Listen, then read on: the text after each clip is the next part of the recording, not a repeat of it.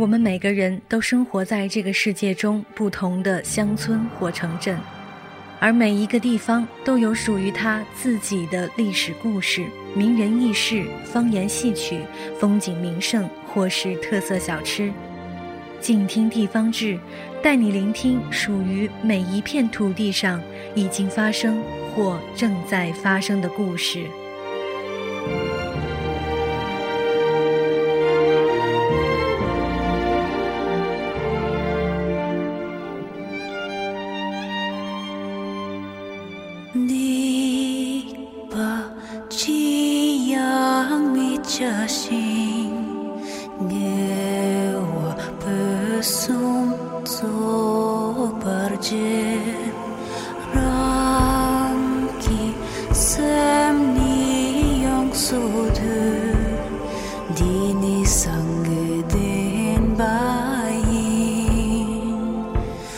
各位亲爱的听众朋友们，大家好，欢迎收听今天的静听地方志。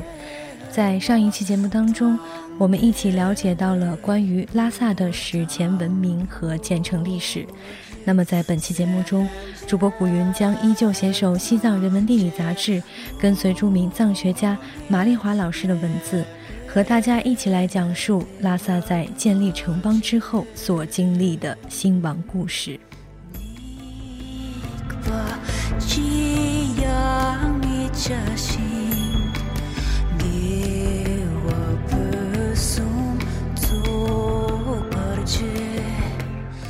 拉萨作为吐蕃都城存在了两个多世纪，伴随着王朝兴衰而枯荣。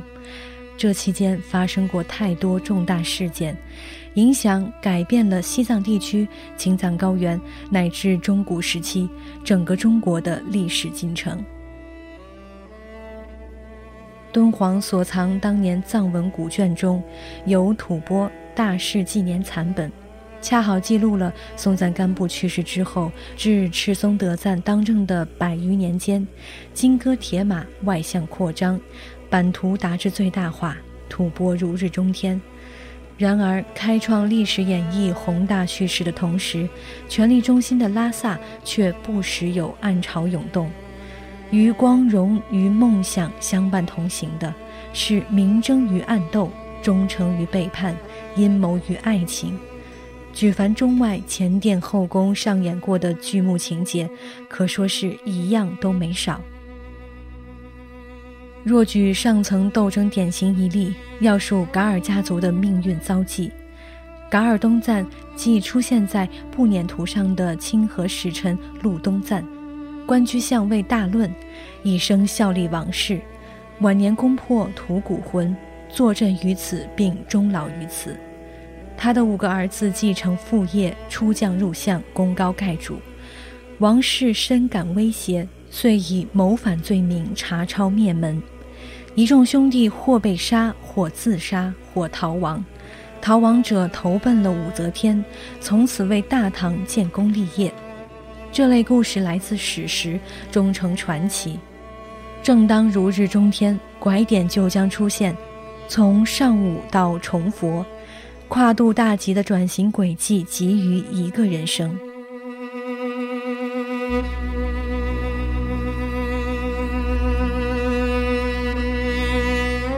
率领吐蕃不往巅峰的一代雄强赤松德赞，在位四十多年，不仅以武功著称，文治方面的建树以及对佛教的扶持弘扬，被后世尊为吐蕃三大法王之一。相传，这位赞普亲自主持过两场大辩论，一为本教与佛教之辩，实为新旧实力博弈较量，本教败北，退出政坛之外，杀生血祭习俗随之禁绝。桑耶寺于公元七百七十五年开建，成为西藏佛法从此昌兴的标志。二为佛教内部的顿渐之变。史称吐蕃僧正，实为唐蕃关系折射。汉地和尚必然失利，样样礼葬。拉萨小昭寺是百余年间汉僧常住地，就此冷落。在后世被故事化了的记载中，和尚们留下一只鞋子，显见菩提达摩当年直履西归的翻版，未知是讲故事的人还是故事里的人所为。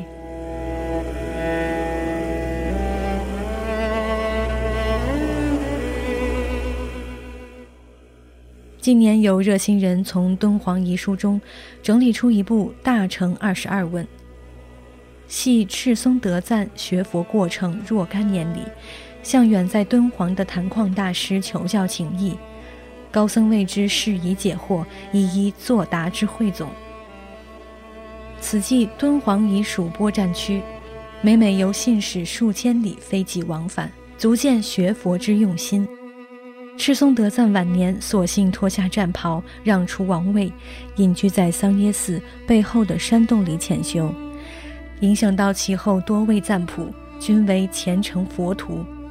西战言和，方才真正有了可能。史上第一个繁荣期结束前，拉萨见证了两起重大事件：公元八百二十三年，唐波会盟。据此，二十多年后，末代赞普达玛乌东赞在大昭寺前遇刺身亡，继续见证着吐蕃的解体、分据格局的形成，同时开启的还有自身的落寞时期。文章写到这里，忽觉视角改变，不是我们在远观拉萨，而是前身后世的拉萨一直在目送过往的风景和人群。曲贡人、森波人、吐蕃人，然后是达玛身后王妃各拥其子，与雅鲁藏布江南北对峙，统一局面不存。接下来是公元八百六十九年，平民起义爆发，终结了一个时代，权余力重新分配，各地豪强自立，拉萨自此沉寂数百年，约从九世纪下半叶到十四世纪。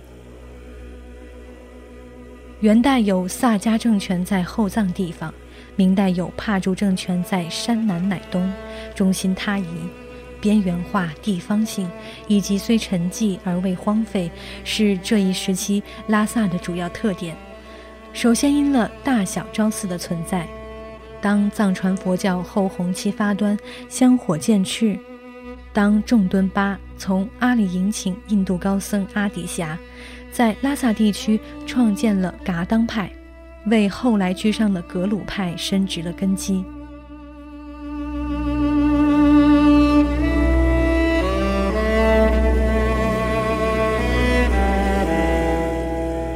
守护拉萨的地方势力也是有的。元代被封为万户长的蔡巴家族，为后人所感念的首要功德是关于拉萨河治理的。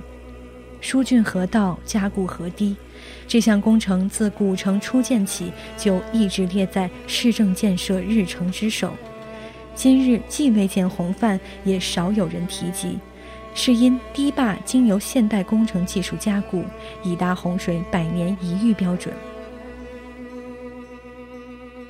蔡巴家族世居拉萨东郊蔡公堂，后洪期中建有蔡公寺等两座寺庙。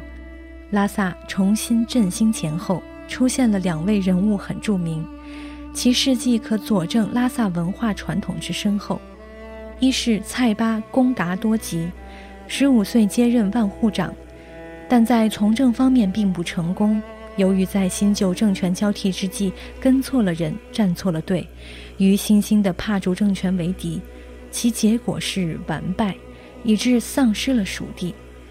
家族衰落后，索性受戒出家，专研学问，史学专著《花史》《红史》及续补史册《贤者议乐》等等之外，还为蔡巴甘珠尔撰写了目录及释义的白史。蔡巴甘珠尔是贡嘎多吉特邀布顿大师对刊审定的。布顿大师拥有极高佛学造诣，所以这部大藏经成为藏传佛教经典的标准范本。另一位是大慈法王释迦也师，从追随宗喀巴大师，代师两赴京城，先后从永乐帝和宣德帝那里受封为西天佛子大国师大慈法王。到带回永乐朱砂版大藏经，兴建色拉寺，全都是因缘际会。他还是把新兴格鲁派教法传播到内地的第一人。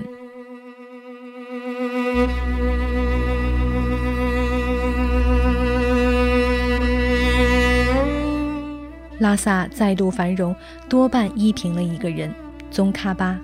这位少小出家的青海人，先拜各教派高僧为师，游学西藏各地许多年后，以其学识和德行，尤以宗教改革家的身份声名远播，开宗立派为格鲁，意为善归。因为是在重学问的噶当派基础上发展起来，亦称新噶当派。又因僧众头戴黄帽而被俗称黄教。在帕竹政权和拉萨地方势力支持下，宗喀巴于1409年在拉萨首创了万人大法会，为其后一年一度正月祈愿法会之始。此后不用很久，该派相继兴建甘丹、色拉、哲蚌三大寺和日喀则的扎什伦布寺，派生出达赖和班禅两个转世活佛系统。拉萨成为名副其实的藏传佛教圣地，作为宗教文化中心率先复兴，距离政教合一的权力中心还有两三百年的路程要走。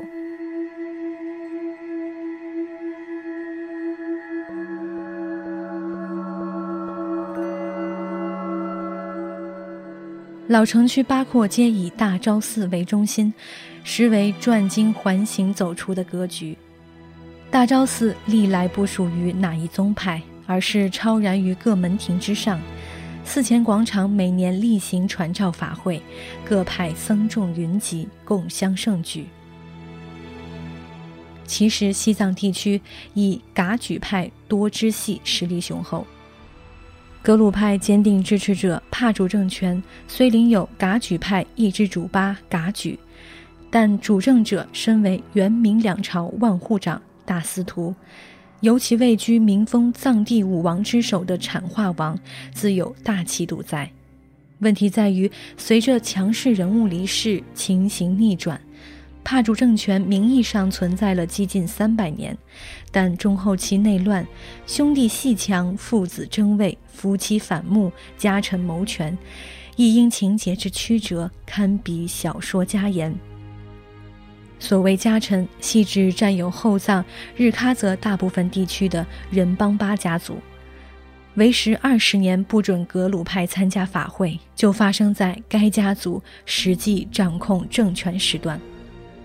然而吊诡的是，此一家族的家臣辛萨巴，于后藏地区日渐做大，最终武力推翻了旧主，自立新政。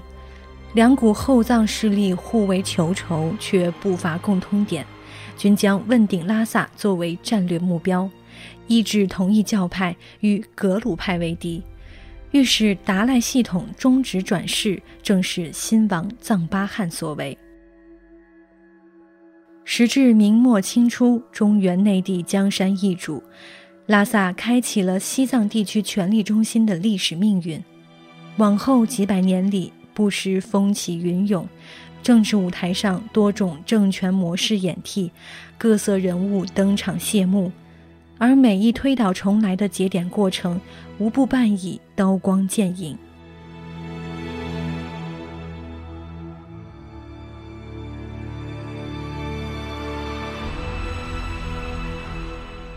一六一二年至一六一八年。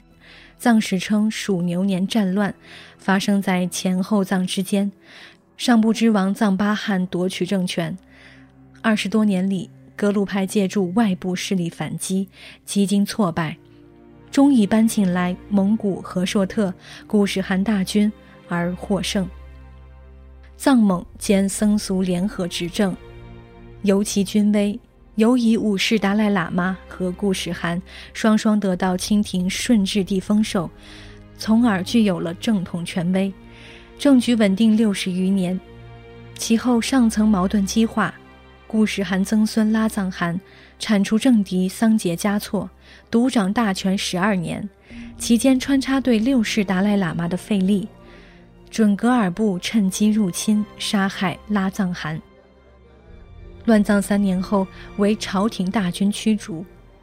配合作战的功臣得以晋升，然而五位噶伦联合执政局面仅仅维持了六年即崩溃，表现形式居然仍为前后藏代表人物之间矛盾升级白热化。之后朝廷实行君王制，郡王颇罗奈在位二十年，但世袭制弊端出现，其子不肖，天怒人怨。继任三年后，被驻藏大臣诛杀。多种政权模式均以乱局收场。乾隆帝为此忧思，治藏方略，终于创设出政教合一、大权集于达赖喇嘛，下设僧俗噶伦，由驻藏大臣监督辅佐的格局。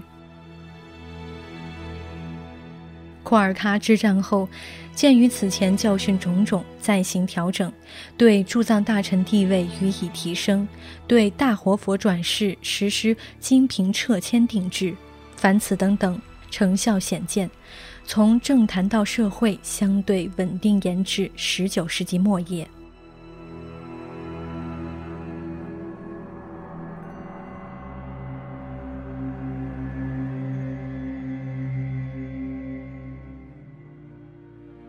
有清以降几百年间，汉藏满蒙，多文种史料，汗牛充栋，口碑传扬的人物事件多不胜数，岂是当下篇幅所能略述一二的？总之，历史是编剧，命运是导演，以拉萨为舞台，一幕幕活剧，悲心交集，令后人感慨万端。从中体现的命运感之强，尤胜小说家言。但以文人之心揣度，拉萨送往迎来的守望中，未必在意政坛上的风云变幻吧。好在正当康雍前朝维持太平盛世之久，远超战乱纷争，老城街景可作繁华与否的晴雨表、风向标。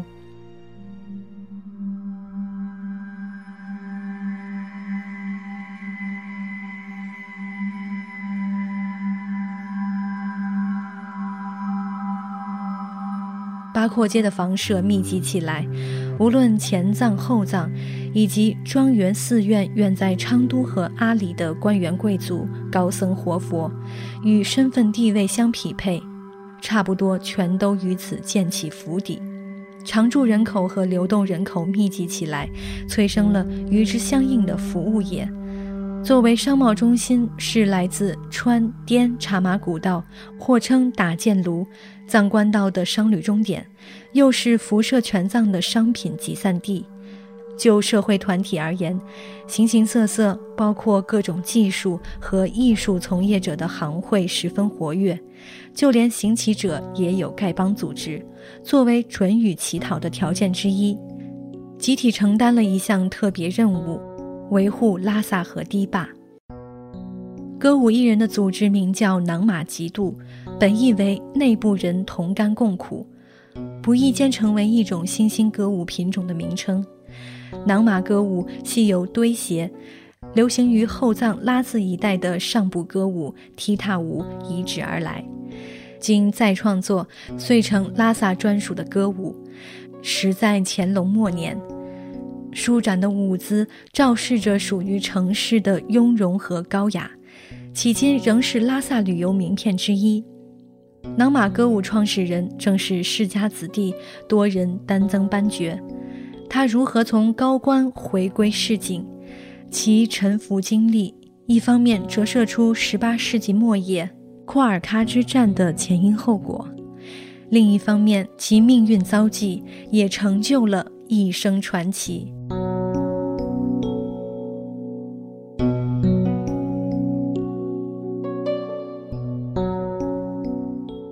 盛世一新土木，布达拉宫扩建工程开建在五世达赖喇嘛时期，先白宫后红宫，终成今日所见规模的巍峨壮丽。在此尚有一个桥段值得一表：二十多年前，我采访西藏自治区档案馆，亲见一批尚未公布的史料，其中就有当年绘制于白棉布上的建筑结构彩图，遂写进文章发表了。那时布达拉宫维修工作进行中，正苦于无资料可凭，有心人从中找到了线索，好一个皆大欢喜。一至晚清，好景不在，与内地共同的命运，乱世再现。最不堪的一幕出现在一九零四年，全副武装的英印军队挺进圣城拉萨。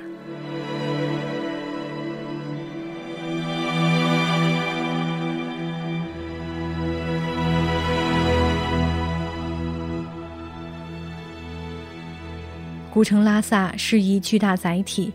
容纳着古今多少故事，又是忠实的守望者，目送过数千年沧桑岁月，正像时空交错穿越剧的结尾那样，蓦然回首时已是今天。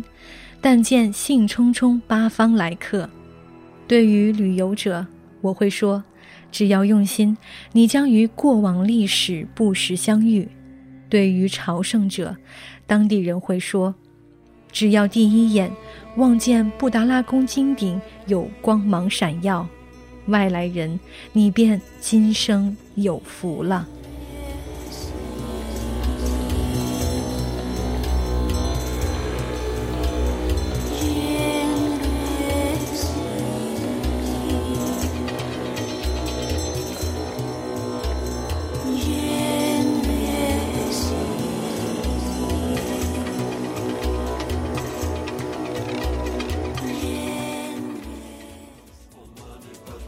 好了，关于古城拉萨的故事，我们就一起讲到这里。本期节目的文稿是由《西藏人文地理》杂志提供，文稿的作者是著名藏学家马丽华老师。如果你对藏地的故事非常感兴趣，可以关注每周六静听书屋与《西藏人文地理》杂志合作的藏地故事栏目，让我们一起去听到这片神秘大地上的故事。我是静听有声工作室主播古云。如果你喜欢我的节目，可以在新浪微博当中搜索 A N N 糖水的云儿，或者关注我的个人公共微信号静听书屋。让我们用耳朵走遍这一座座城池，用心去感受我们生活的世界。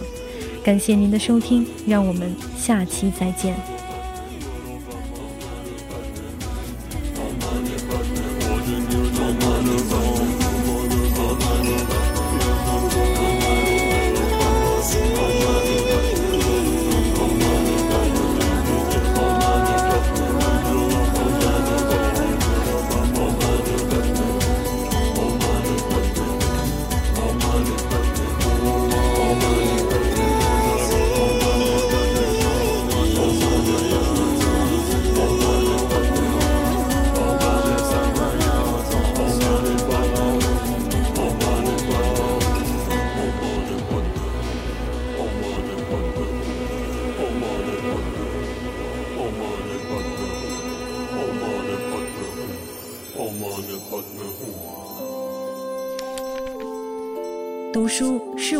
解世界的方法，也是我们每天最好的娱乐。每读一本书，都是一次修行。静听书屋，陪你在每一段向往阅读的路上。